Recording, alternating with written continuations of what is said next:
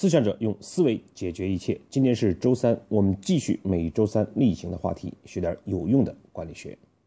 从这周开始呢，我们将陆续播出老杨十几年在企业咨询实践总结出来的一些方式方法。内容是呢，我们将涵盖人力资源、销售、质量、财务、流程管理等等。这也是老杨思维方式与管理相结合的成果。那么从这周开始呢，我们就先从最简单的，而且跟大家工作生活息息相关的精益执行力开始。今天呢，我们就先开个头，对精益执行力做一个简单的介绍。执行力对我们每个人的重要性不言而喻。我们每个人的工作也好，生活也好，要想成功，都必须有行动和执行。但是，稍微对培训行业或者咨询行业有一点了解的人都知道，在培训行业，执行力是做的最烂的一个话题。很多企业做执行力的项目，或者派员工外出学习，往往是短期内有一定的效果，而长期来讲，效果并不明显，甚至适得其反。这源于呢，我们目前执行力的培训可以分为三个类型，第一个就是成功学。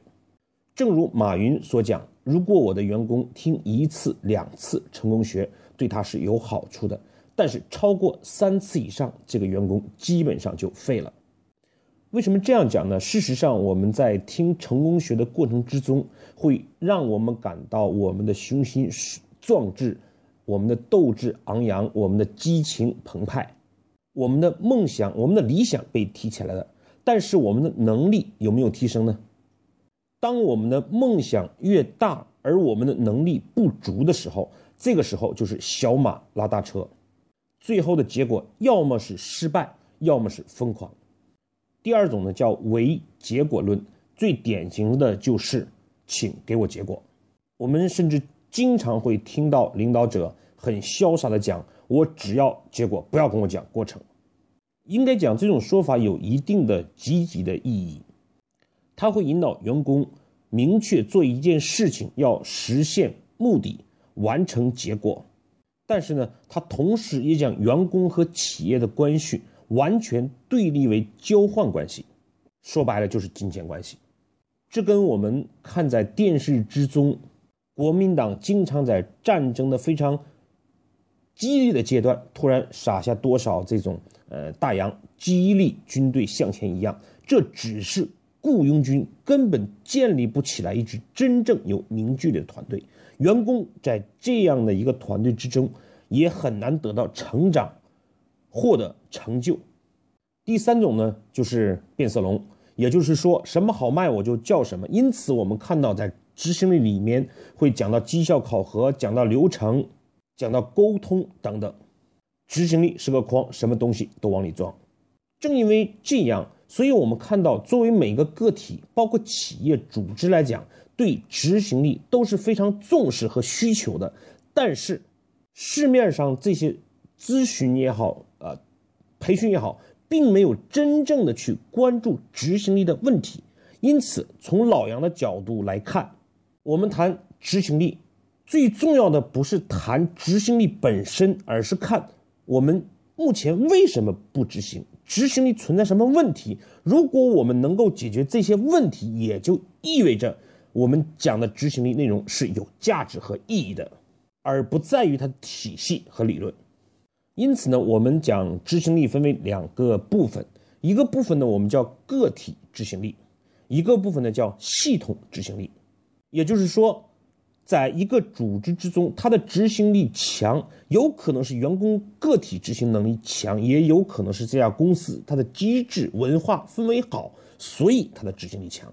那么我们个体执行力存在什么问题呢？我们个体不行动、不执行的原因有三个。第一个现象是果不清，就是我们做一件事情的目的不清楚。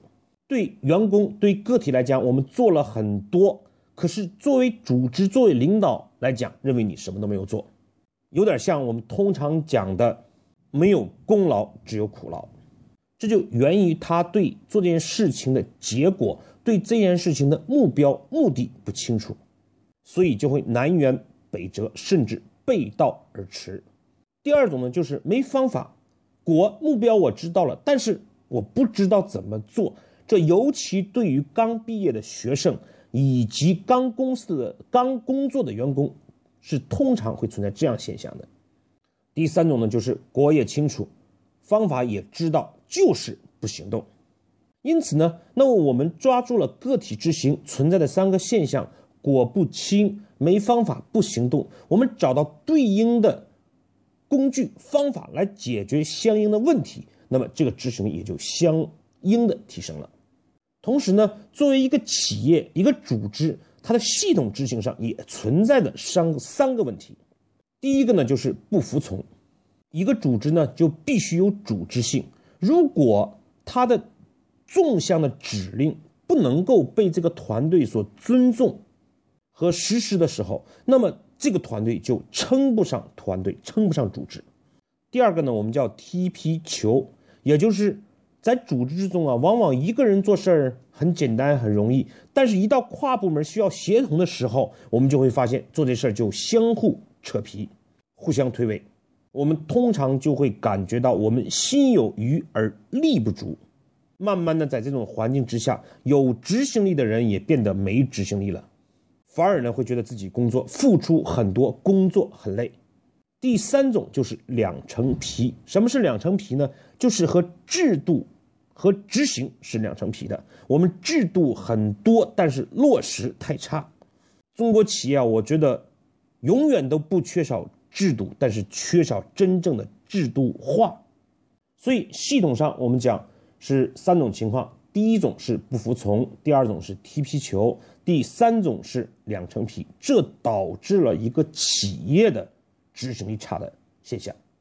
我们总结一下今天的观点：第一个呢，我们认同执行力对一个个人、一个组织的重要性；第二种呢，就是我们否定执行力不是成功学，也不是唯结果论，更不是变色龙；第三一点呢。我们在接下来讲执行力的时候，是以问题入手，从两个方面、六个角度来解决执行不力的问题。我们会分析每一个问题背后的原因，给出相应的方法工具。这些内容呢，我们讲后面呃逐步的与大家分享和解答。今天呢，我们就呃明确一下为什么我们。讲执行力前面加了精益两个字，我们通常呢都知道一个词汇叫精益求精。那么我们的工作生活如何做到精益求精呢？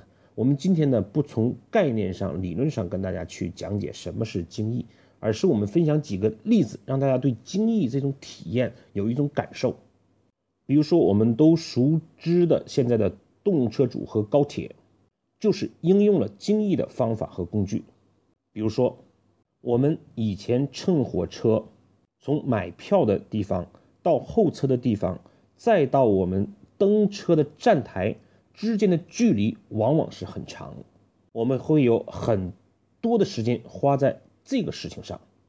同时，每一辆火车我们都要等到三分钟、五分钟，甚至十分钟，而且我们拿着自己的车票，却不知道自己所。应该去的车厢在什么位置，我们就需要问列车员，问相应的站台服务人员。作为车站，也要派很多人来保持站台的次序。但是我们发现，高铁，我们买票的地方，我们候车的地方，我们乘车的地方，几乎之间的距离已经变为零距离了，省去了我们大量的时间和体力。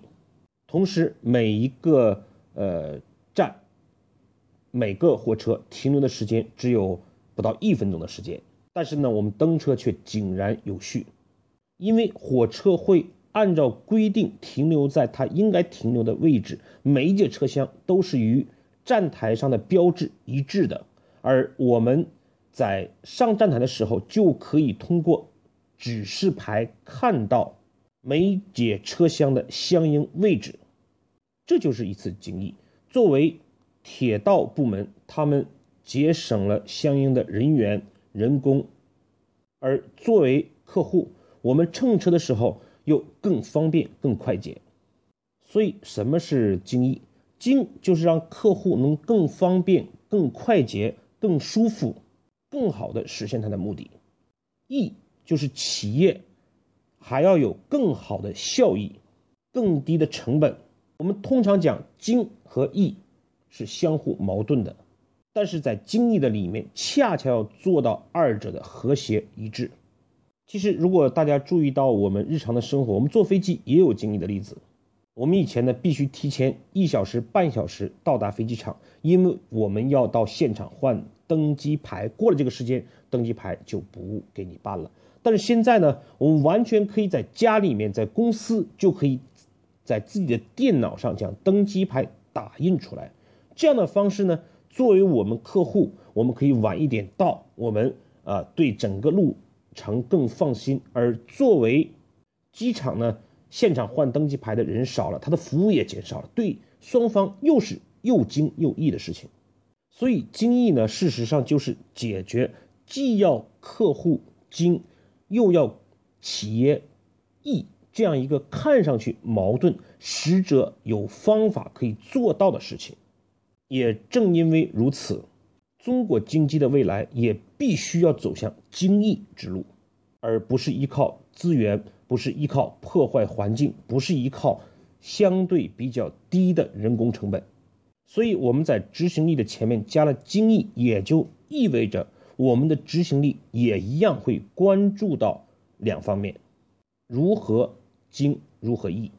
我们做的任何一件事情，往往是跟别人息息相关的。比如领导让我们买一张票，那么这个时候领导我们就可以理解为客户。